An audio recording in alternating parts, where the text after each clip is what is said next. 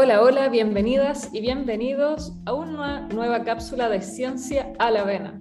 Agradecemos a Fundación 42 por el auspicio y aún desde las Europas les saluda aquí Yelenos. Y hoy como siempre nos acompaña Lorena Díaz, más conocida como Lore Díaz, ingeniera en biotecnología, comunicadora y campeona de los juegos de mesa. La pueden encontrar para siempre quedó la pueden encontrar en sus redes como Biololita2020 y también estamos hoy con un gran invitado. Estamos con Vicente Muñoz Walter. Él es ingeniero en biotecnología molecular de la Universidad de Chile, candidato a doctor en ciencias con mención en biología molecular, celular y neurociencias. Su trabajo se centra en entender la evolución mediante el estudio de la biología del desarrollo y su especie y su especial interés es la evolución de las aves y el estudio de transformaciones homeóticas en la evolución. Además, es miembro del laboratorio de ontogenia y filogenia. ¿Cómo estás? Bienvenido. Bien, muchas gracias. Muchas gracias por esa gran introducción. Muchas gracias. sí. Oye, yo creo que tenemos que empezar con qué es homeóticas. Ah, sí, eso es. Es una palabra muy ah, bueno, homeóticas. Ontogenia y filogenia también. Yo, yo, estoy más familiarizada, pero lo de ah, homeóticas me dejó ahí como colgada. Homeóticas en la evolución. Sí. Bueno, las transformaciones eh, homeóticas, o sea, en realidad esto es como una, eh, sería una clase completa para explicar en, a fondo lo que es en realidad. No, el desafío es en cinco minutos. En cinco minutos, sí, la síntesis más corta posible. Eh, bueno, unas transformaciones hemióticas hacen referencia a mecanismos eh, hipotéticos de la evolución, en donde una parte corporal se transforma en otra. Eh, entonces, por ejemplo, existe el, clásico ejemplo de estas moscas, la drosófila, que es una típica mosca de estudio laboratorio. Estas moscas donde en lugar de tener ojos le salen, o en lugar de tener antenas le salen patas. Entonces, en ese caso... Antena, en lugar de antenas le salen patas. Entonces, estas oh. moscas tienen alguna mutación que estas, lo que normalmente serían sus antenas se transforman en patas. Entonces le salen unas patas de la cabeza. Y, esa, y ese tipo de transformaciones, lo que eso es lo que se conoce como una transformación homeótica, que están, son mecanismos muy descritos en, en, esto, como bichos aberrantes, mutaciones, pero son mecanismos que son menos... ¿Cuál es el rol de estos mecanismos en la evolución? Es menos entendido. Eh, y parte de mi trabajo es eh, entender justamente eso en, en, la evolución de las aves, de las aves, de, los dinosaurios de las aves, que las aves son descendientes de los dinosaurios justamente. Sí, eso lo hablamos en, en algún momento eh, con eh, Sergio un poquito... ¿no? Sí, con Sergio Soto, exactamente.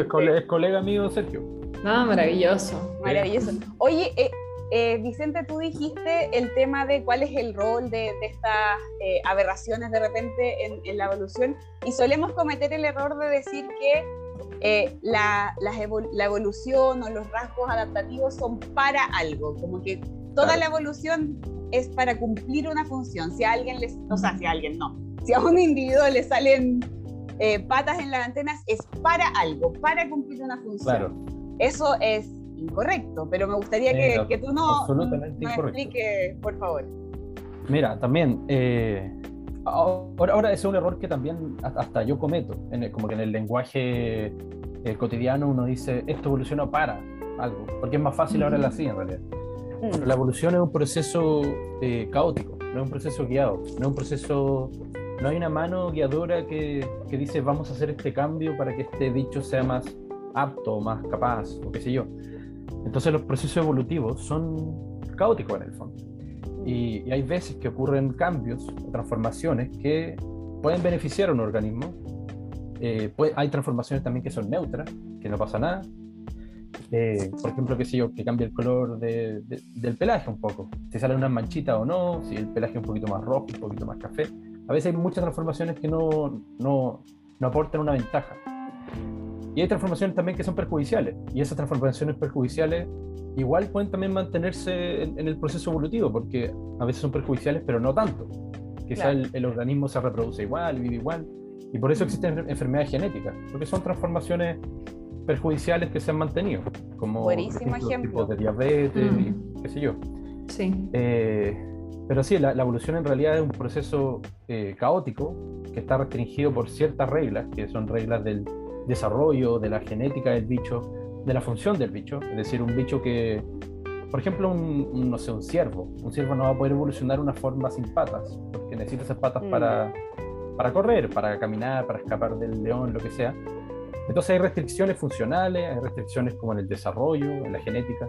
Pero sí, no es un proceso guiado en lo absoluto. Es muy, mucho más caótico de lo que uno piensa. Oye, Vicente, sí, yo creo que todos, incluso los que estamos en ciencia, de repente cometemos el error de eh, limitarnos solo a la selección natural de Darwin, que es pensar que cada eh, rasgo evolutivo es una ventaja adaptativa, de que eh, le permite a ese individuo, a esa especie, sobrevivir de mejor forma, entonces la, presión ambiental selecciona ese rasgo y se perpetúa en el tiempo, pero la realidad es que, como tú dices, hay rasgos que son neutros, que incluso son perjudiciales. Eh, entonces, al final, la, selección natural no es la única fuerza que opera sobre la evolución.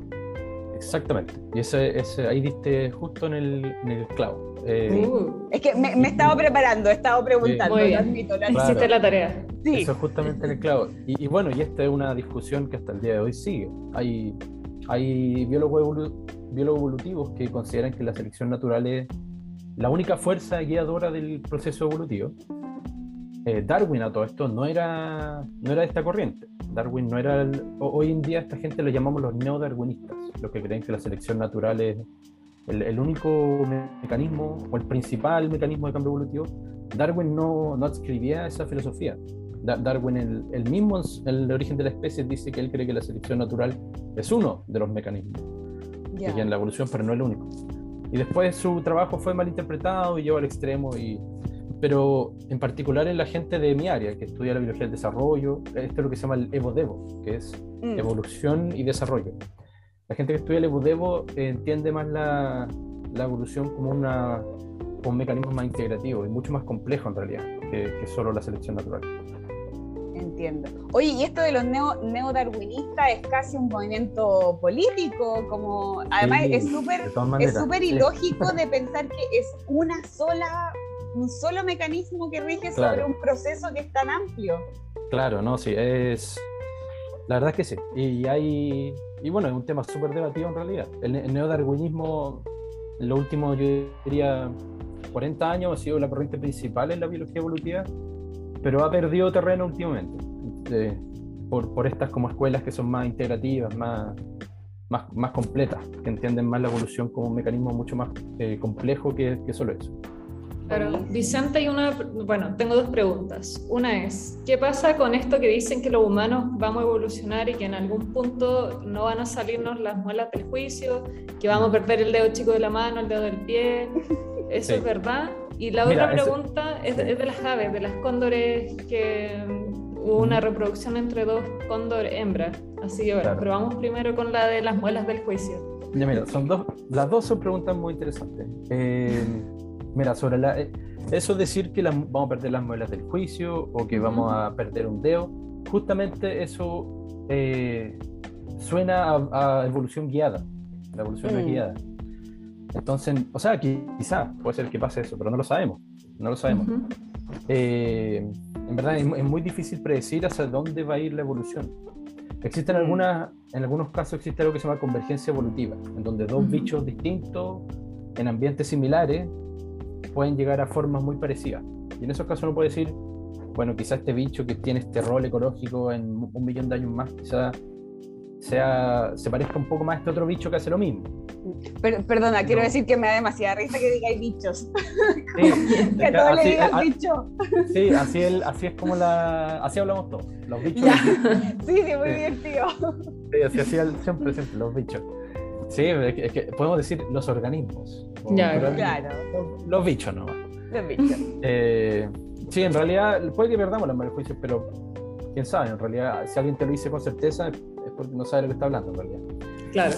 Y bueno, y sobre la, la esta, la, el, caso que tú das, eso sí, eh, pongamos, sí, pongamos en contexto, sí, que, que se dio esta noticia que de hecho Yele nos la trajo a colación en, en nuestro chat privado de Ciencia de la Vena eh, de dos cóndores que se reprodujeron por partenogénesis, dos cóndores hembras. ¿ya? Y la explicación que se daba era que esto es un caso extremo en donde estas hembras no tienen acceso a los machos porque hay una baja población de estas cóndores y mm. por eso, ¿verdad? Como la forma de salir del paso y reproducirse fue que dos hembras se reprodujeran. Entonces, eso está un poco relacionado con la, con la evolución, así como de que... Ahora explíquenme cómo pasó eso, porque en mi mente es como que se miraron de forma muy intensa y la reproducción. Mira, necesito eh, más detalles. La, partenogénesis va, en, esencia, es una forma de autoclonarse. Y hay muchos animales que lo hacen de forma natural. Hay lagartijas, de hecho, que, que lo hacen muy comúnmente. Que la hembra, básicamente, el, cuando se forma el óvulo, hay un proceso que se llama meiosis y ese óvulo tiene la mitad de los cromosomas. ¿no? Cuando ocurre la partenogénesis, en lugar de, de, quedarse la mitad de los cromosomas en el óvulo, están todos los cromosomas en el óvulo, entonces está toda la información genética lista para formar un, un bicho entero. No, no, se necesita un espermatozoide, básicamente. Eh, la partenogénesis como es, muy común en insectos, en, algunos peces, en, en lagartijas. Hay muchas especies de lagartijas que son muy partenogenéticas hay algunas especies de lagartija en donde existen muy pocos machos. Existen mucha hembra y muy pocos machos. Entonces lo que hacen las hembras para reproducirse es que hacen partenogénesis.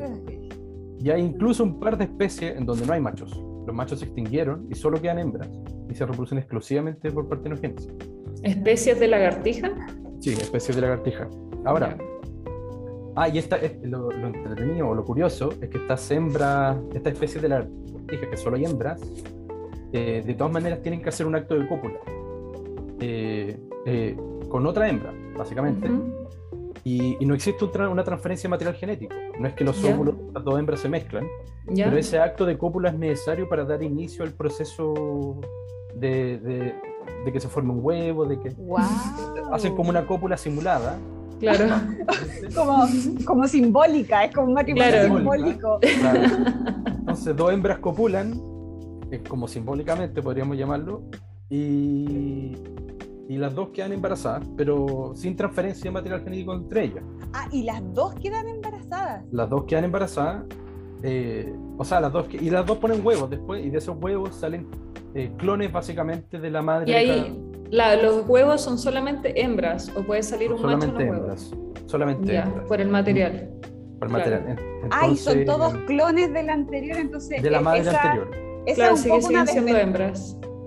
Es un poco una eso, desventaja, eso, es lo que uno, eso es lo que uno pensaría, que la poca diversidad genética es una desventaja, pero andan bien, no tienen, no sé.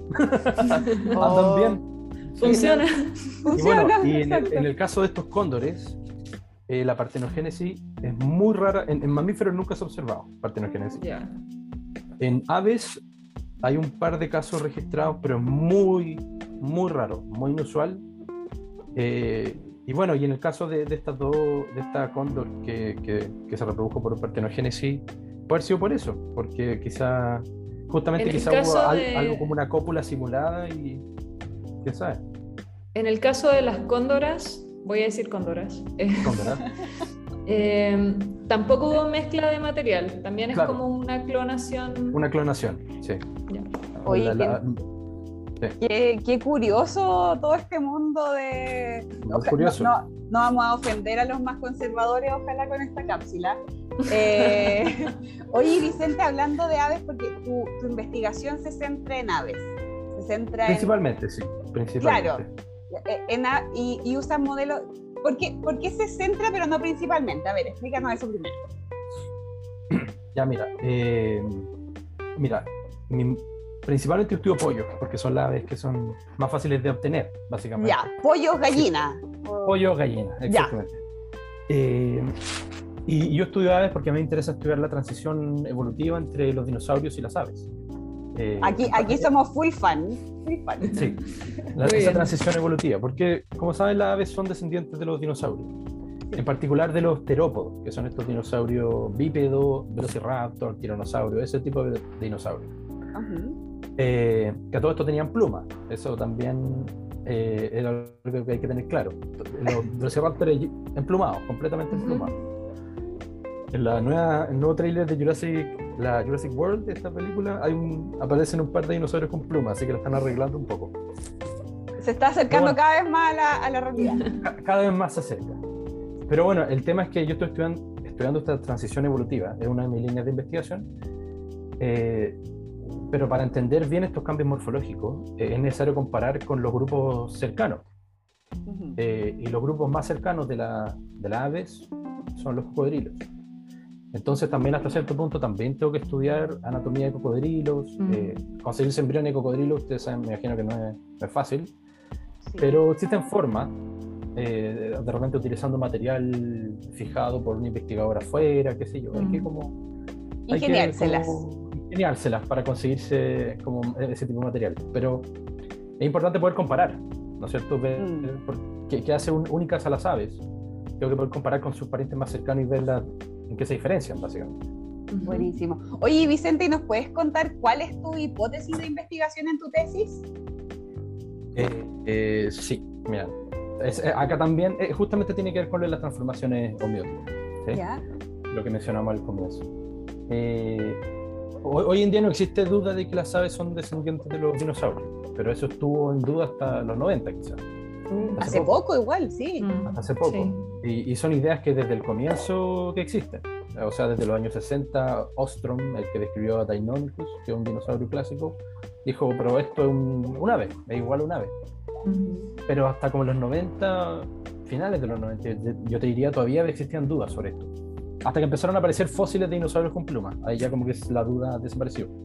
Pero una de, una de las razones por la que existe esta duda es porque los dinosaurios terópodos, justamente estos como los velociraptor, eso, tienen tres dedos en sus manos.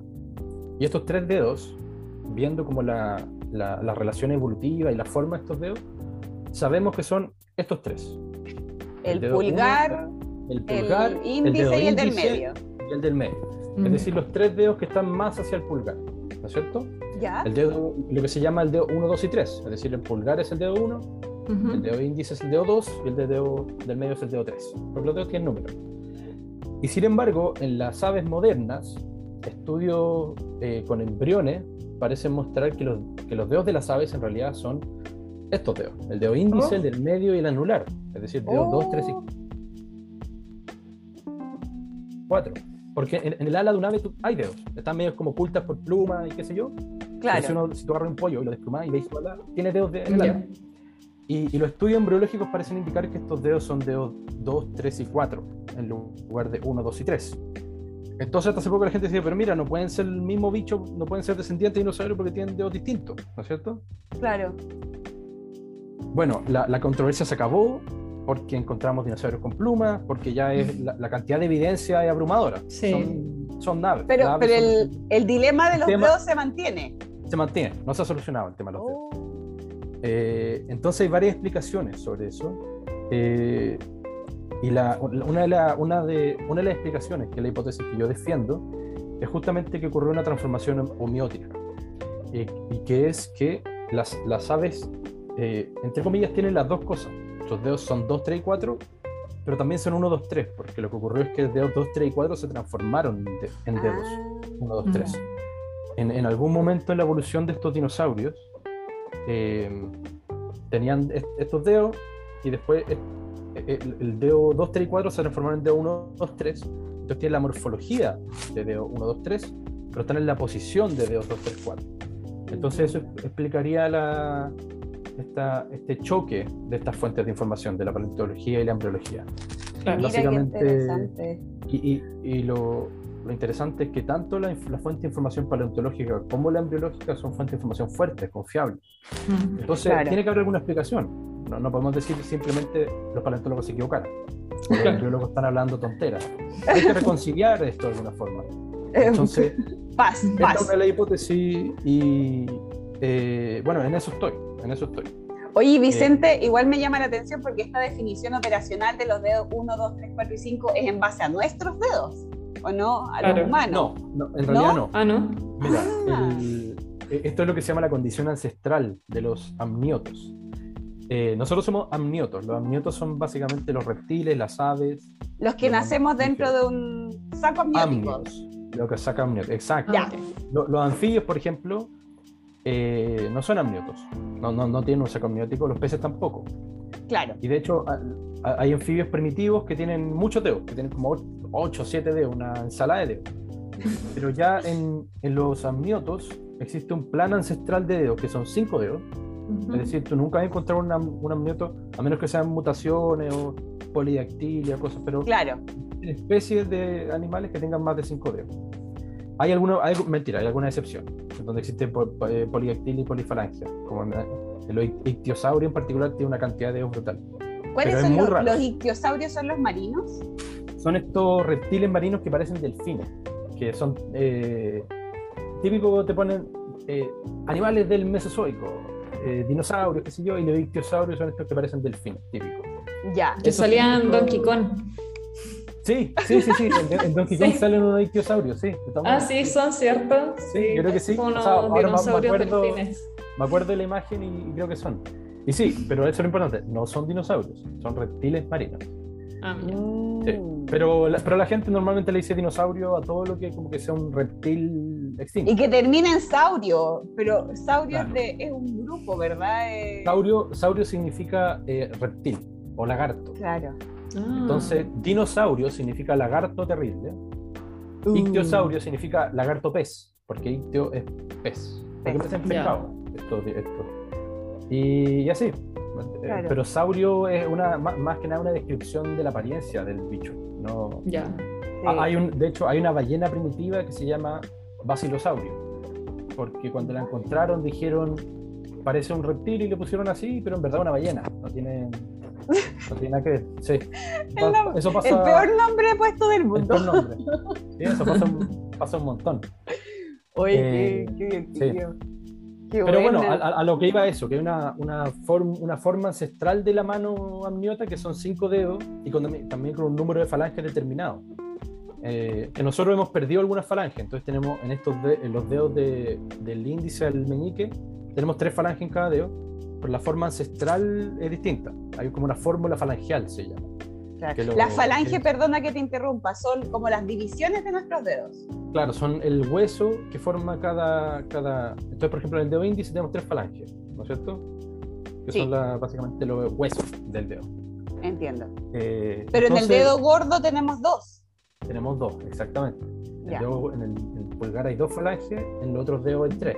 Pero la fórmula ancestral de las falanges son tener, en el pulgar tener dos, en el índice tener tres, en el dedo medio tener cuatro, en este tener cinco y después en el otro tener tres. Si uno mira una lagartija, vaya a ver que tienen esa cantidad de falanges en cada dedo.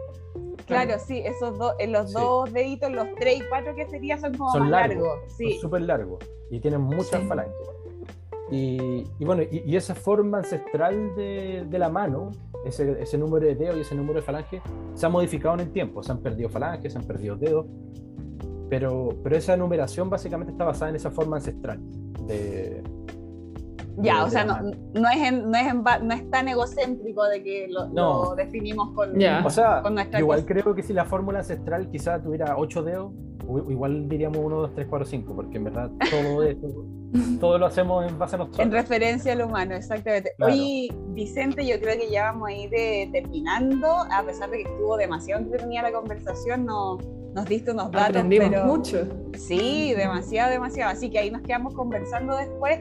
Eh, pero que no sé si te gustaría contarnos algo último de, de tu investigación o de cómo, cómo es tu trabajo como, no sé si biólogo eh, es, la, es la descripción correcta. ¿Cómo es tu trabajo? ¿Sales al Yo creo que terreno? Es la descripción correcta, correcta biólogo.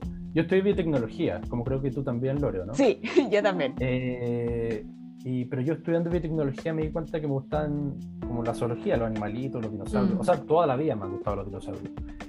Y, y decidí cambiarme de área. Yo, yo hice mi, mi trabajo de pregrado en virología, estudiando virus, y después terminé eso y me cambié radicalmente a, a estudiar dinosaurios. Oye, súper variado. Maravilloso. Súper variado, Sí. sí. Y, y bueno, y mi trabajo es principalmente en laboratorio, eh, haciendo experimentos con embrioncitos de aves, qué sé yo, con pollitos más que nada.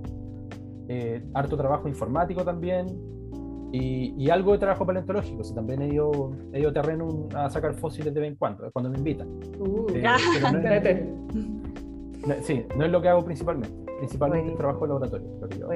Oye, entonces eh, me gustaría igual cerrar este, este capítulo y esta entrevista excelente que tuvimos con un mensaje de que en realidad en la ciencia yo creo que se da algo bien bonito, que no importa lo que tú estudies, al final igual te puedes derivar... Hay dinosaurios. Hay dinosaurios. Todo te llevará a los dinosaurios. No, pero lo, lo, bonito es que al final te puedes dedicar a lo que, a lo que te dé la gana, eh, aunque sea mm, estudiando... O sea, biotecnología es un campo más de ciencia aplicada, de buscar eh, algún desarrollo que sea útil para el humano basado en la biología, ¿verdad? Pero bueno, aquí tenemos a Vicente que hace biología, zoología, yo hago comunicación científica y, esa es la, la belleza de, de, estudiar ciencias que en realidad te puedes derivar a lo que tú quieras. Claro, Así que, Vicente, te vamos a despedir. Muchísimas gracias por acompañarnos. Gracias por estar aquí, Vicente. Muchas gracias por invitarme, fue muy entretenido. Muchas gracias. Sí, hoy los dejamos a todos y a todas invitadas, invitados a seguir en la siguiente cápsula de conversación. Vamos a estar conversando sobre, con Yele, no solamente esta vez nos vamos a quedar ahí procesando esta, esta conversación tan interesante y a seguir escuchando todos nuestros capítulos en el podcast de Fundación 42, Ciencia a la Vena. Chaito. Chao. Chao.